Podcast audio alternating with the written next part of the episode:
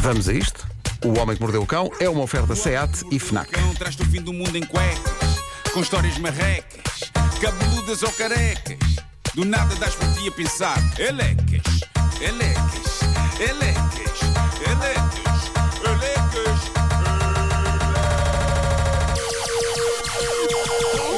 O homem que mordeu o cão traz-te o fim do mundo em cuecas. Elecas. Título deste episódio: Grandiosidade ao nível de unhas, pelos e estupidez. Uh, nós de vez em quando gostamos de fazer aqui a ronda pelos mais recentes recordes do Guinness e, uh, para mim, os recordes do Guinness dividem-se entre aqueles que acontecem porque alguém desempenhou esforço físico e mostrou ter perícia para fazer qualquer coisa e aqueles que uma pessoa não precisa de esforçar para bater, precisa simplesmente de deixar o corpo fazer o seu trabalho. E eu cruzei-me com alguns desses.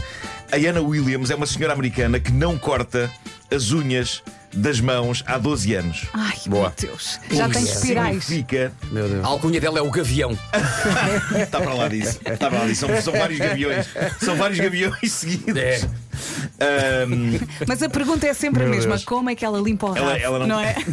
Como? Com dor entre outras coisas. Epá, e com muita É, pontaria. é que le- leva, leva de facto a pensar, não é? Como, como é? que- como é que se processa tudo? Ela não corta as unhas das mãos há 12 anos, tem 58 centímetros de unhas, mas calma que ela cuida delas e eu peço aqui um grande aplauso para a manicure desta senhora. Bravo. Tenho dados sobre isso, diz aqui a notícia que a manicure dela demora cerca de 20 horas para aplicar o esmalte. Atenção que não, não é uma manicure, é uma domadora. A domadora de unhas. Meu Deus. 20 horas. 20 horas. Uh, portanto, sim, as unhas da senhora são assustadoras, fazem um efeito que Há parece. imagens? Ah, ah parece, Ei, parece, parece as patas de uma aranha. isso, eu parece, parece as patas de uma aranha, aquilo, uma aranha Parece- gigante. Isso faz sempre lembrar aquele verso daquela música do Sérgio Godinho que diz: Meu amor, eu gosto tanto da forma como tu gostas, mas por favor, anda buscar as tuas unhas às minhas costas. Bravo. É isso, é Bravo. isso. Coisa. É isso. Eu estava a pensar, é, deve ser um frasco de verniz para cada unha, É não capaz, é? é é, que capaz. é muita unha. Ó Marco, como é que se chama a senhora? A Ana, como é que- A-Y-A-N-N-A. A Chuba? A-Y-A-N. Ela chama-se Ayana. Ayana. É o que diz o marido dela quando leva com as unhas. Ayana. Outra vez no olho! Se quiserem procurar, Como é que chama a Ana? A-Y-A-N-N-A. N-N-A. A Ana quê? Williams, Jackson? Williams, Williams. Até há um filme da Disney com esse nome. A. É. Bravo, Pedro, muito bem. A Ana. Bravo, Olha para aquilo. Eu já vou pôr também no, no, no Instagram. Parece o Ah, aqueduto. É incrível, é incrível. Faz É incrível. arcos. Aumenta lá a foto. Mas já viram que, apesar do Que gigantismo, horror. estão impecáveis. Estão impecáveis, estão, estão bem muito bem tratadas. tratadas. sim, sim. Chamar isto impecável, Marco, não Epá, sei. Eu respeito este recorde porque ainda dá trabalho e também deve dar luta. Lá está a questão de limpar o rabo, eh, a questão de escrever, É isto. a questão de Fazer Pá, tudo. pegar tudo. a talheres, pá, qualquer Parece coisa. comer, beber um copo de água, como? A minha parece que dormir, tem, como parece é que nos dedos, sabes o quê? A fonte do Belágio em Las Vegas. Pois é. Está assim a disparar com É isso, arcos para aquilo. Mas pronto, eu tenho respeito por esta senhora. Não sei se consigo ter o mesmo respeito pelo recordista seguinte. Este recorde eu acompanho desde praticamente o início desta rubrica, em 1997. Pedro Ribeiro deve-se lembrar disso. Eh, eh, Isto já passou por vários sujeitos, mas atualmente parece que está com um senhor eh, indiano. Eh, um senhor chamado Anthony Victor. Este senhor detém o recorde de mais longos pelos de ouvido. Eia, pá. Ai, Medem 18,1 centímetros.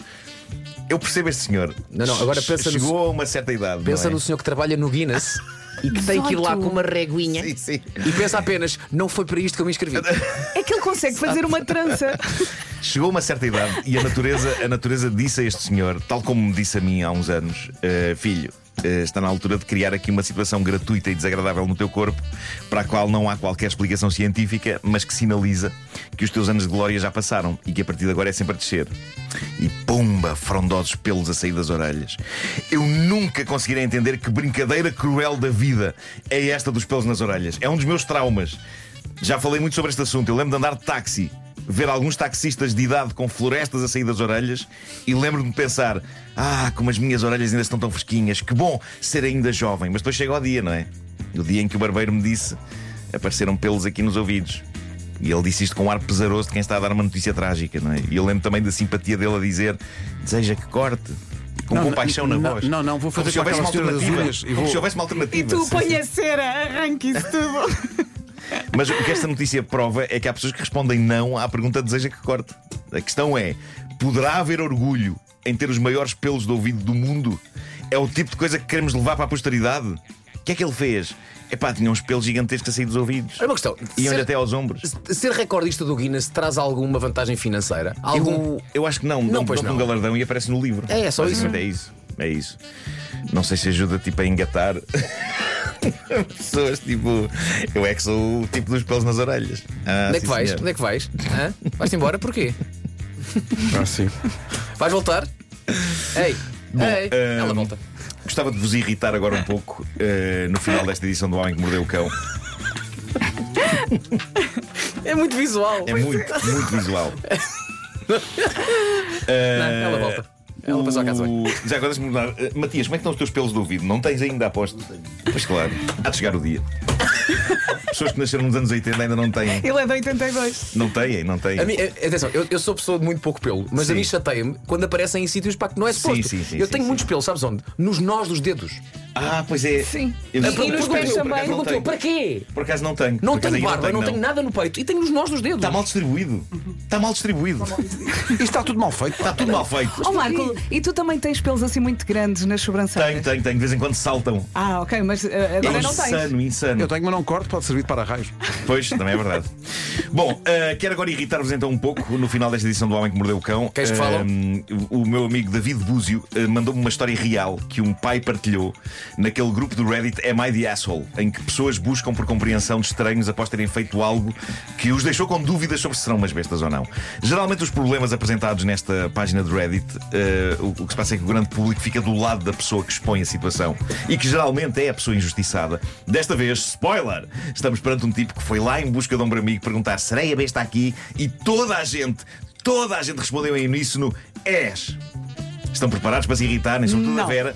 Vera, eh, eu, eu acho que tu és a única de nós eh, quatro de dentro da qual saíram pessoas. Em princípio, de- da última vez que verifiquei, Acho que sim. Acho que podemos Não estou a ser com mais ninguém. em princípio deve ter Sim, sido. está muito engraçado. Em princípio foi isso. Sim. Uh, diz ele, diz ele, a minha noiva Jen deu à luz a nossa filha há dois meses. Ela está a amamentar. Portanto, como podem imaginar, dorme muito menos do que eu. Durante o dia, eu ajudo com as trocas das fraldas e pego na bebê ao colo. Isto começa bem, que é aqueles homens que diz que ajuda, não partilha a missão de criar um filho. Ajuda a mulher, ela trata. Ele continua. Mas como a mulher recusa, uh, como a mulher, desculpa, como a bebê recusa abertamente o biberon, tudo o que é amamentação, diz ele, fica por conta da Jen. E depois o senhor dá um enquadramento sobre aquilo que faz. Ele diz que tem um emprego a tempo inteiro, das 9 às 5, mas que está envolvido também num projeto apaixonante como criador de videojogos. Diz ele, após chegar à casa do trabalho, jante com a Jen, cuida um pouco da bebê e começa a trabalhar no jogo. Depois ele diz que nas últimas noites esteve a trabalhar no jogo até às duas da manhã e então que tem estado muito cansado.